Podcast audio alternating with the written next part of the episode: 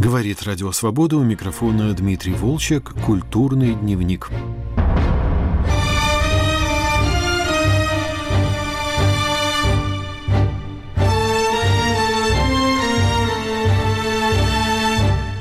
Любил людей, любил людские сборища, любил город, любил книги.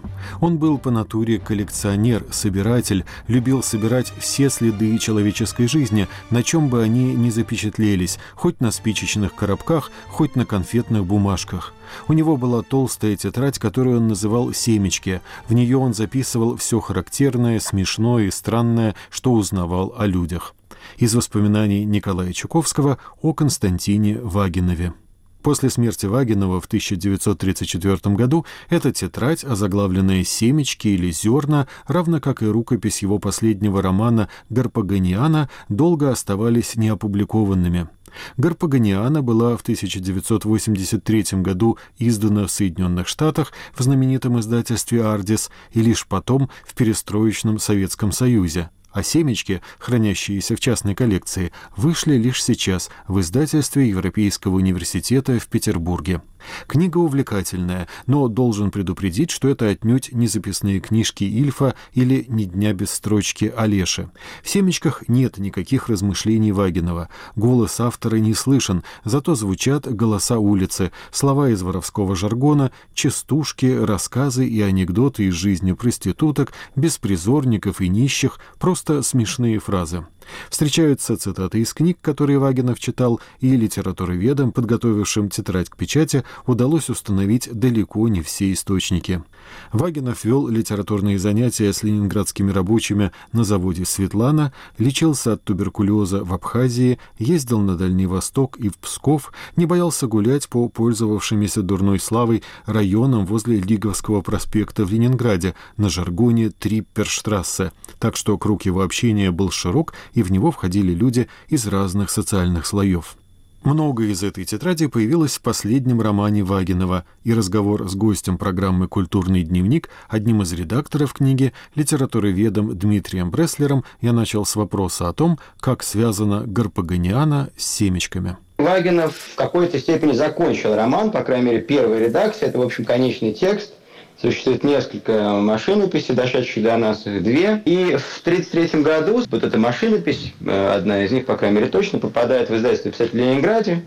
И она возвращена автору с просьбой доработать роман, как-то, в общем, как бы его записка сводится к тому, что роман должен быть больше, больше привязан к современности, какой-то советской современности 30-х годов, потому что Габганиана повествует о жизни маргиналов, о людях, а, ну, либо, значит, из каких-то трущоб, либо представляющих последнюю вариацию богемного поколения Серебряного века. В общем, советского человека там не было и в помине. Ну, в общем, где-то вот ну, в второй редакции этот советский человек должен был появиться. И Вагинов действительно предпринимает а, какую-то кардинальную переделку романа – до нас дошли какие-то отдельные фрагменты этой второй редакции, то есть, в общем, как, как, как редакции ее нет, есть несколько глав, ну, примерно середина романа, Вагнер, судя по всему, планировал его пересобрать полностью, ввести новых героев, это самая известная глава из второй редакции, глава, которая называется «Гроза», действие которое происходит сначала в районе Нарской заставы, на новых улицах, вроде Тракторной, например, где жили рабочие, конструктивистских этих постройках замечательных, о двух товарищах, которые встречаются за Нарской заставой, повествуются в этой главе, они едут в Петергоф, люди, люди вполне своего времени, пережившие гражданскую войну, как бы имеющие какие-то пролетарские профессии, однако, как в, в, им присущи еще совершенно стандартные черты э, героев вагиновских, они увлечены каким-то коллекционированием, значит, один из них думает о писательстве. И, в общем, они едут в Петергоф прогуляться, тоже как, в общем, обычные герои Вагина, например, козлины, герои козлиной песни, скажем. И там попадают под проливной дождь. Он э, заставляет их вбежать в беседку. Там столпился народ, они все прячутся от дождя, в общем, им никуда не уйти. Они как-то разговаривают. И мы слышим эти э, разговоры, слышим эти речи, слышим эти диалоги, какие-то случайные фразы. И, собственно, вот как раз во второй, ну, условно, редакции романа, и особенно в главе «Гроза», присутствует э, достаточно большое количество э, записей из семечек. В какой-то момент, собственно, когда дождь начинает лить как из ведра, и герои вынуждены просто быть в плену в беседке, какого-то другого текста, кроме как цитаты из семечек, мы вообще не наблюдаем. То есть они просто сначала как-то каким-то образом еще оформляются нарративно, то есть у нас там есть какая-то подводки, есть какие-то объяснения, может быть, сюжетные какие-то реплики, но затем, когда дождь совсем разыгрался, э, Вагинов переходит на цитату из э, записной книжки в общем, переходит на включение живой речи э, в роман. Очень интересный эффект, и, конечно, любопытно было бы почитать, что в итоге бы получилось, насколько эта вторая, условная редакция удовлетворила бы издательство.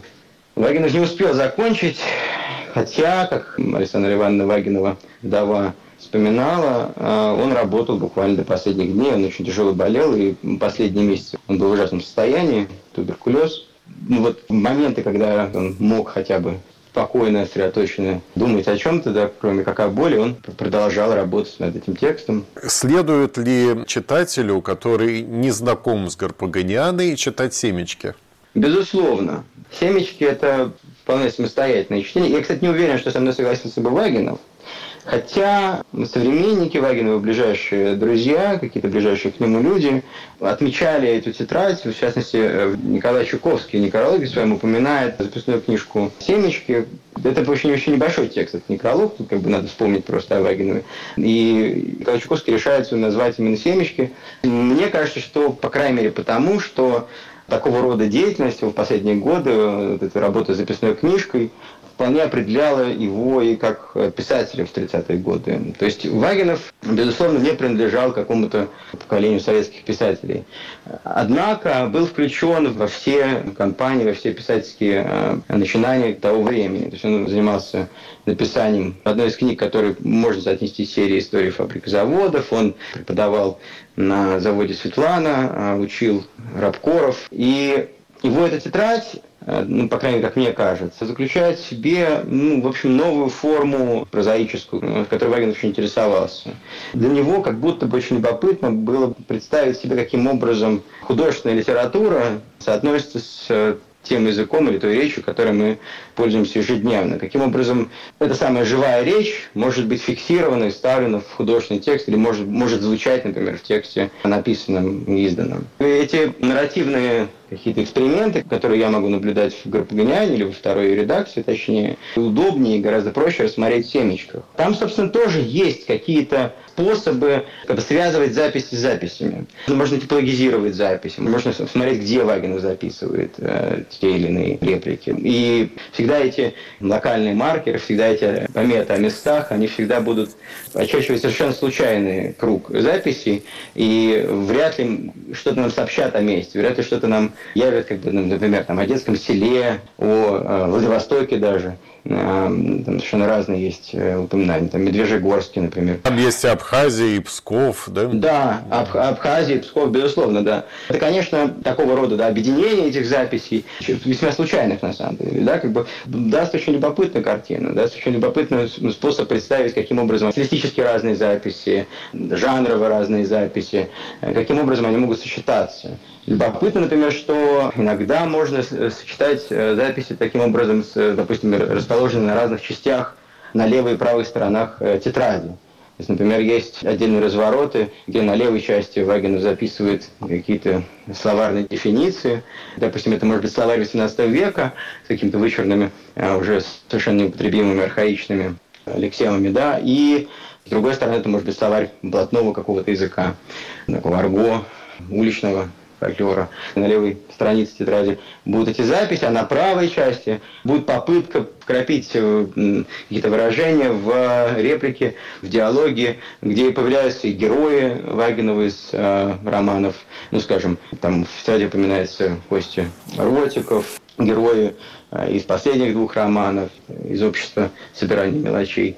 В общем, э, я думаю, что это очень любопытно. Кроме того, тетрадь в целом и семечки, да, по-разному можно интерпретировать в контексте уже более поздних языковых экспериментов, назовем это так, какой-то, какой-то авангардной работы с языком, вплоть до современного интереса, ну, скажем, там, к фларс-поэзии, к а, поэзии случайных каких-то, ну, к текстам, которые собираются случайным образом, ну, скажем, там, в силу какого-то запроса в поисковике, да, и что, что нам выдает этот самый коллективный искусственный разум, то мы каким-то образом запишем и структурируем. Например, так же, как Вагинов структурирует свои записи локальными маркерами. Да? Или, а, скажем, какие-то вот постконцептуалистские опыты. Конечно, у них немножко другая природа. Конечно, они в большей степени связаны с э, проблемой информационного потока, проблемы вычленения э, как бы чего-то, э, что касается, да, что может быть что может быть воспринято, какого-то языкового материала, который мы можем воспринять в, огромном потоке данных, которые да, на, на нас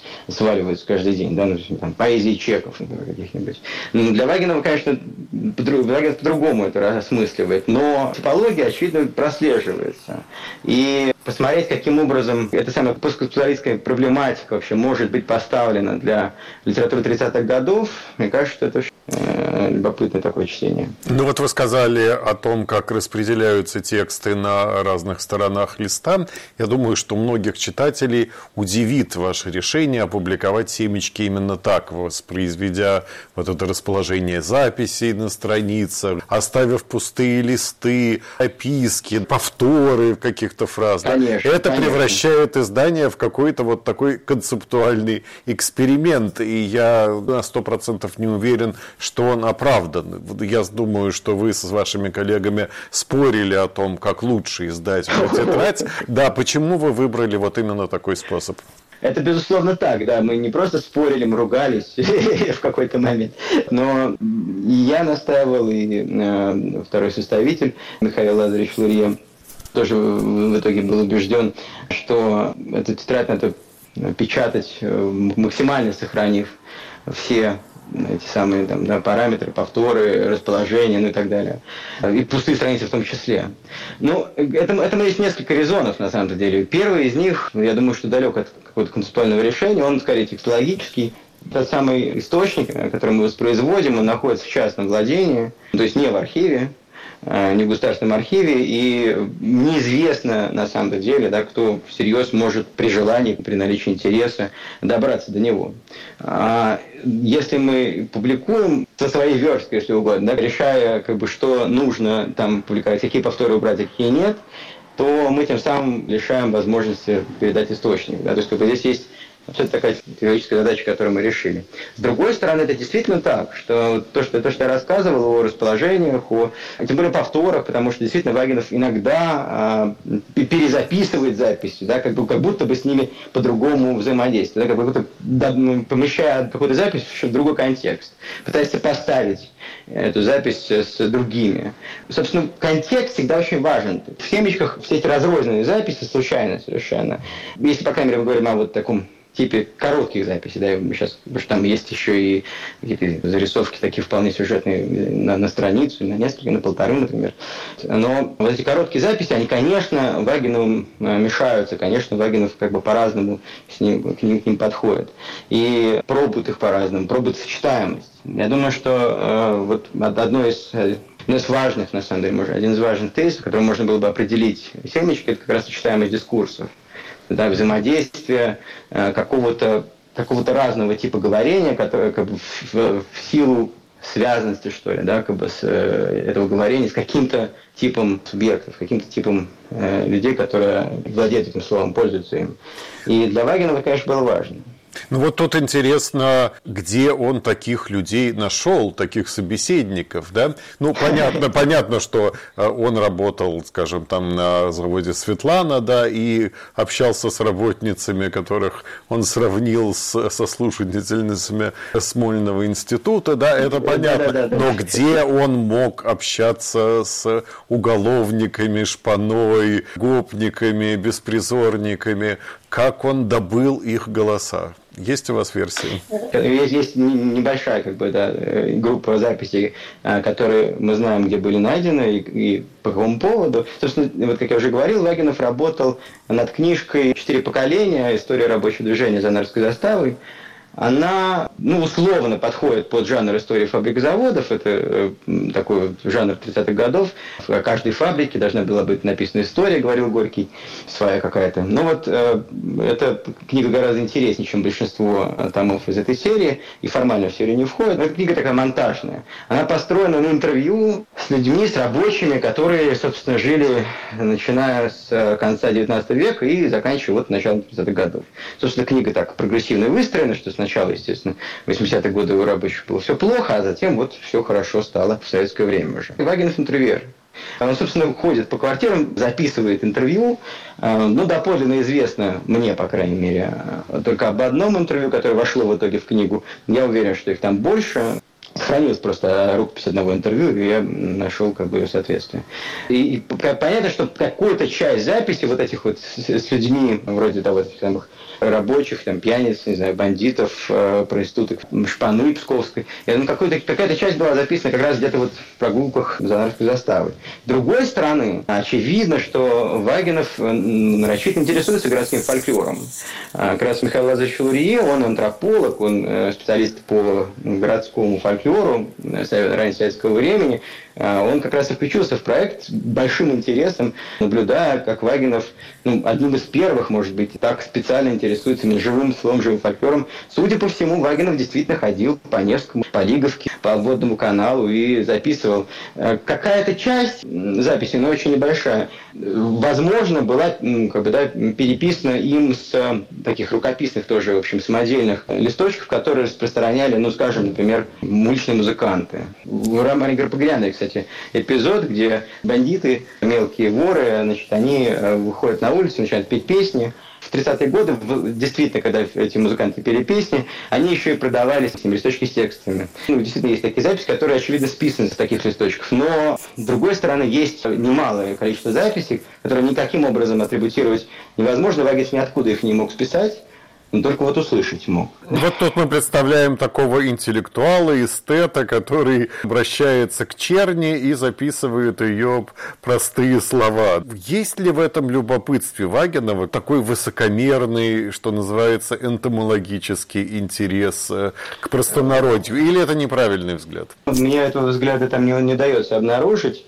Во-первых, Вагинов, в общем-то, не был уникален в своем интересе к такому, не знаю, про, про, простонародью, если угодно. Ему была интересна вариативность языка. То есть он равным образом интересуется какими-то редакторскими ляпами, например, в, в книжках, или, или э, архаичными лексемами в старых словарях, как интересуется вот этим живым состоянием языка, которое можно услышать на улице. Как бы для него все-таки в этом смысле какая-то такая социальная лингвистика гораздо интереснее, чем ну, интеллектуальный снобизм. Да?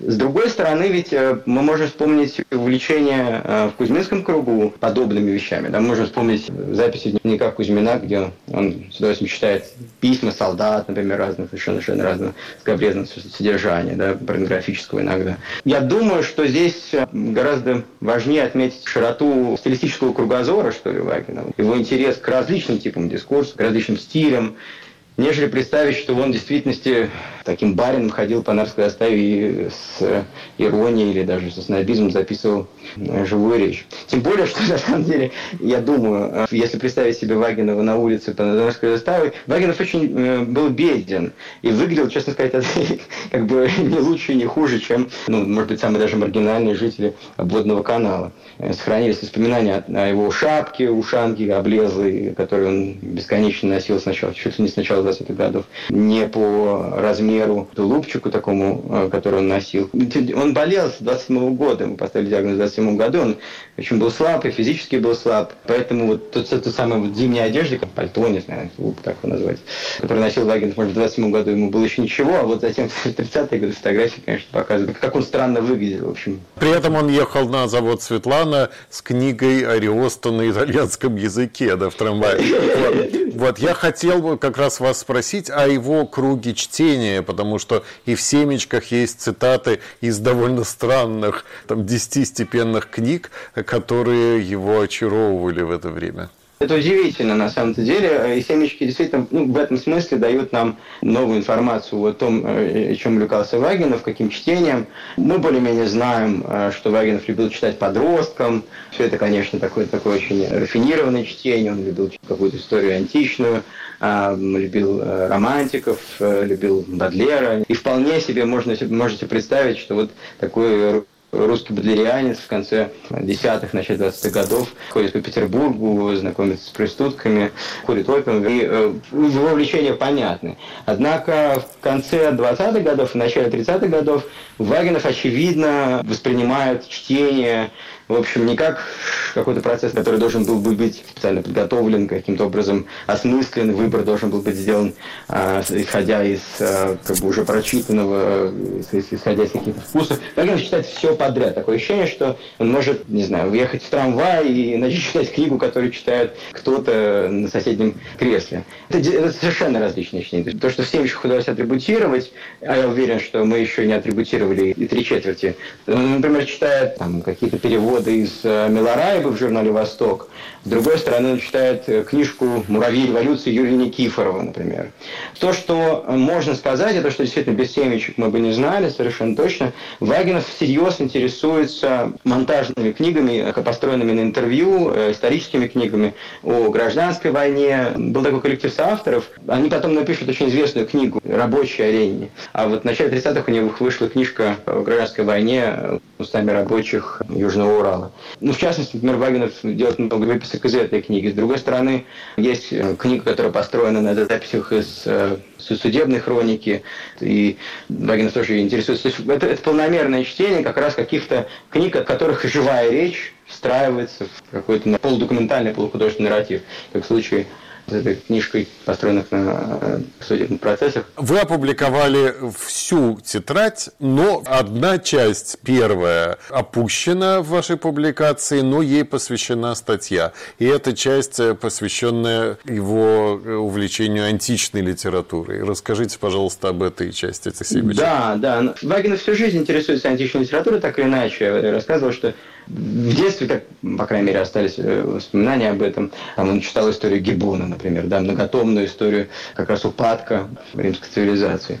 Но первая часть э, семечек, первые страницы посвящены изучению греческого языка. Вагинов э, выписывает какие-то подстрочники, выписывает словарные дефиниции, выписывает переводы. И мы думаем, что эта часть связана с занятиями Вагинова греческим, с Андреем Мигуновым и вообще, в принципе, дружбой Вагинова с членами переводческой группы «Абдем». Очень любопытно, на самом-то деле, очень любопытным семинаром, который с середины 20-х годов э, занимался переводом в основном романов периода второй софистики. Совершенно неинтересным тогда периодом и неинтересным материалом тогда для академических переводчиков, для древников, собственно, да, для античников, но как раз включавшие в себя какие-то стилистические новаторства, стилистический вот интерес. То есть эти переводы были по-настоящему художественные, а не исторические.